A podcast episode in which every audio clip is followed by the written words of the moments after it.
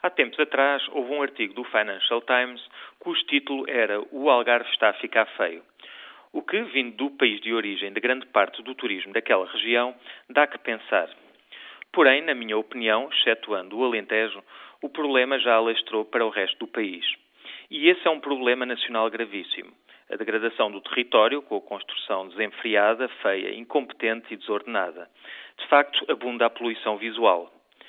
Sobre a mesma região, embora válido para o país em geral, vem-me à mente um texto de uma beleza e sabedoria inigualáveis, escrito por Sofia de Mel Brainer Anderson, que foi publicado no número 21 da Távola Redonda, no ano em que nasci, precisamente 1963, do qual não resisto a citar alguns parágrafos. Há uma beleza que nos é dada, beleza do mar, da luz, dos montes, dos animais, dos movimentos e das pessoas. Mas há também uma outra beleza que o homem tem o dever de criar. Ao lado do negro da terra, é o homem que constrói o muro branco onde a luz e o céu se desenham.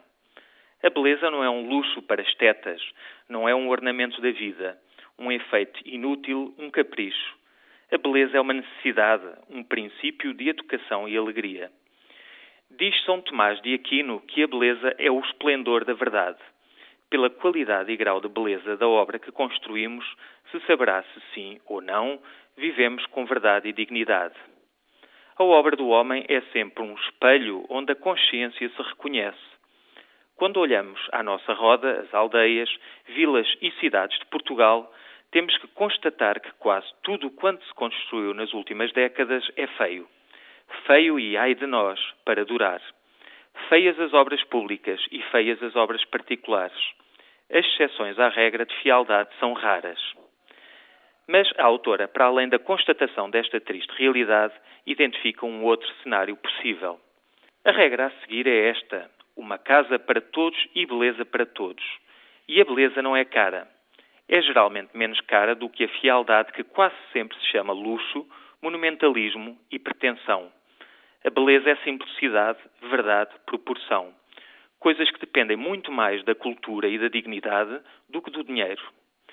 Por fim, referindo-se a autora ao Algarve, aponta alguns perigos a evitar, numa arte que deve ser, acima de tudo, humanista. Ali poderemos ter os materiais, as inovações, a técnica e a cultura do nosso tempo. Ali poderão trabalhar os arquitetos competentes que existem no nosso país. Mas é urgente evitar os seguintes perigos: a incompetência, o saloísmo, as especulações com os terrenos, os maus arquitetos, o falso tradicionalismo, a mania do luxo e da pompa, as obras de fachada. Acima de tudo, é preciso evitar a falta de amor.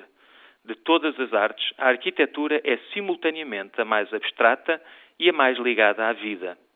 Aqueles que não amam nem o espaço, nem a sombra, nem a luz, nem o cimento, nem a pedra, nem a cal, nem o próximo, não poderão criar boa arquitetura.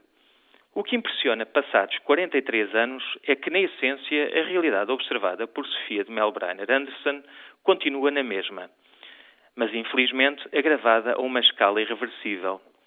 E os perigos que nesses distantes anos 60 identificou, todos eles parecem ter sido perversamente adotados como normas de procedimento.